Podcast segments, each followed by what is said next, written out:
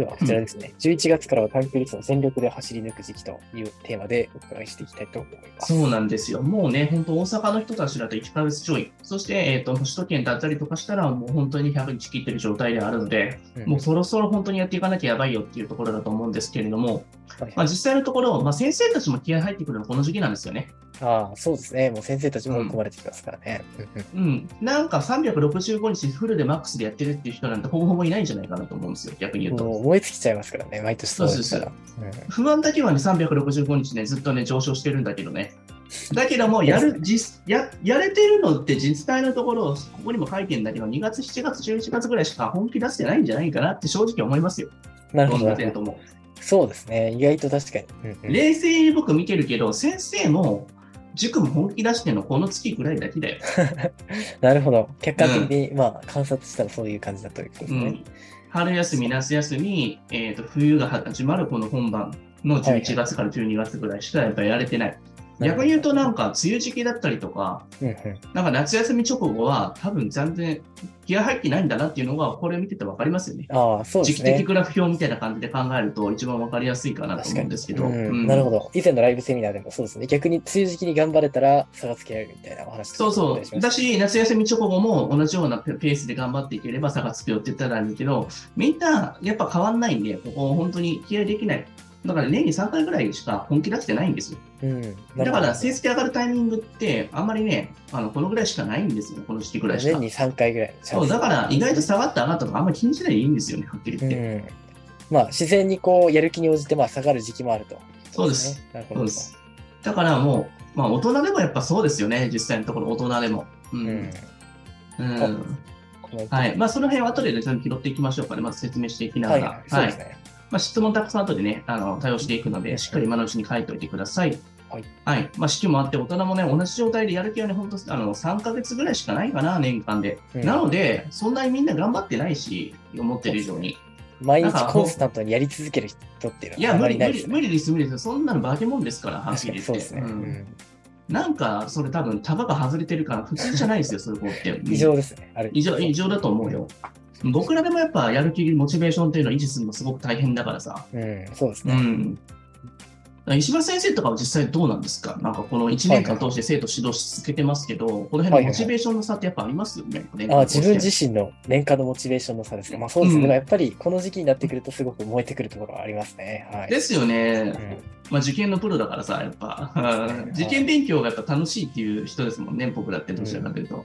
そうですね。やっぱり勝負の時が近づいてやっぱ夏休みは夏休みで結構テンション上がりますよ。僕は僕そうですねで結構テンション上がるんですけど、あの夏って生徒さんもかなりこう一日中勉強にこう意識を向けてらっしゃるので。僕ね、なんか夏季講習ってな夏の本当季語として入れてもいいかなと思うぐらい 結構やっぱ好きなんですよね。そうですね。一つのことで全力投球するっていうのはやっぱり見てて気持ちいいですよね。そうなんですよね。でも逆に言うと、梅雨時期に本気出せる子だったりとか、夏休み後に本気出せる子っていうのは、まあ本当に、僕らでもちょっとなんか、えって思うんじゃないですか。意識的にやらないと、本当だれるなっていう感じしますねやっぱ。。やっぱり気圧に左右されてしまうところありますからね。燃えき燃え尽き症だったりとか、うんううんん、なると思うんですよね。だからここは仕方ないことかなと思うので、逆に言うとこの11月みんな本気出してくれよって話ですよね。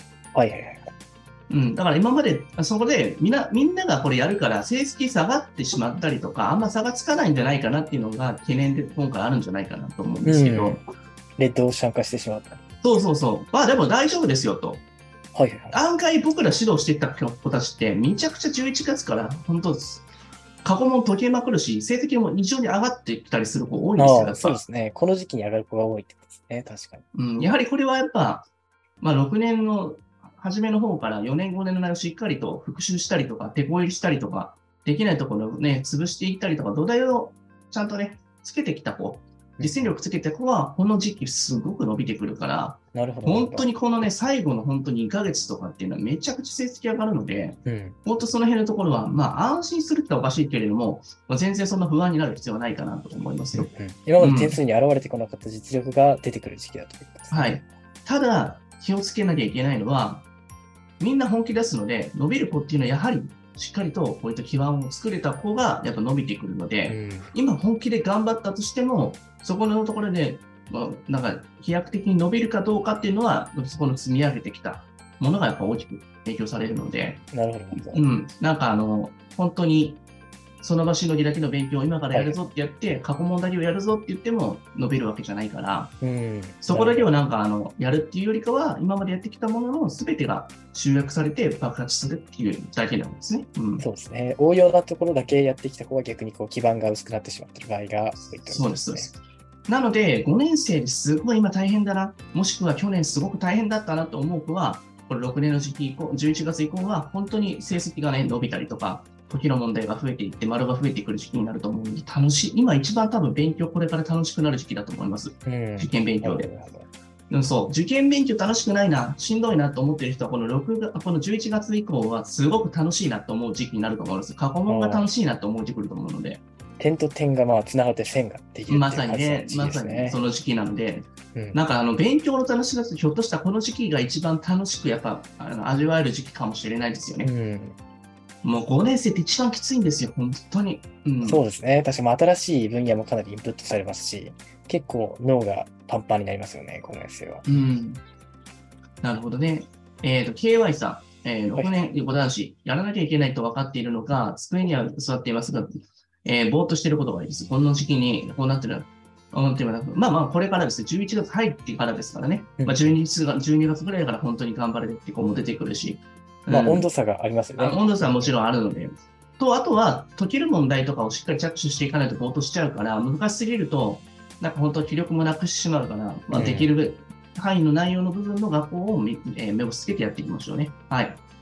簡単に倒せる学校を選ぶっていう。そうです、そうです。うんあとは、この時期に、ね、本当今までの成果が出てくるよっていうことでしたね、今日のところ。だから、えーまあ逆に言うと、今からやって間に合わないのってそういうことはない。ちゃんと塾行ってる人たちみんなほとんどだと思うので、うんそこでちょっと理解が追いついてなかったりとか、まあ、その辺のところでちょっと難しいなと思うところとかを、まあ、しっかり今の時期にもう一度やり直したりするだけでも結構理解がもう一度ね、深まったりとか、あ、あの時言ってた5年生で言ってたこと、こういうことだったのかっていうふうなことが分かる瞬間がこのこれからの時期だから、諦める必要はないっていうことですね。うんだから、うん。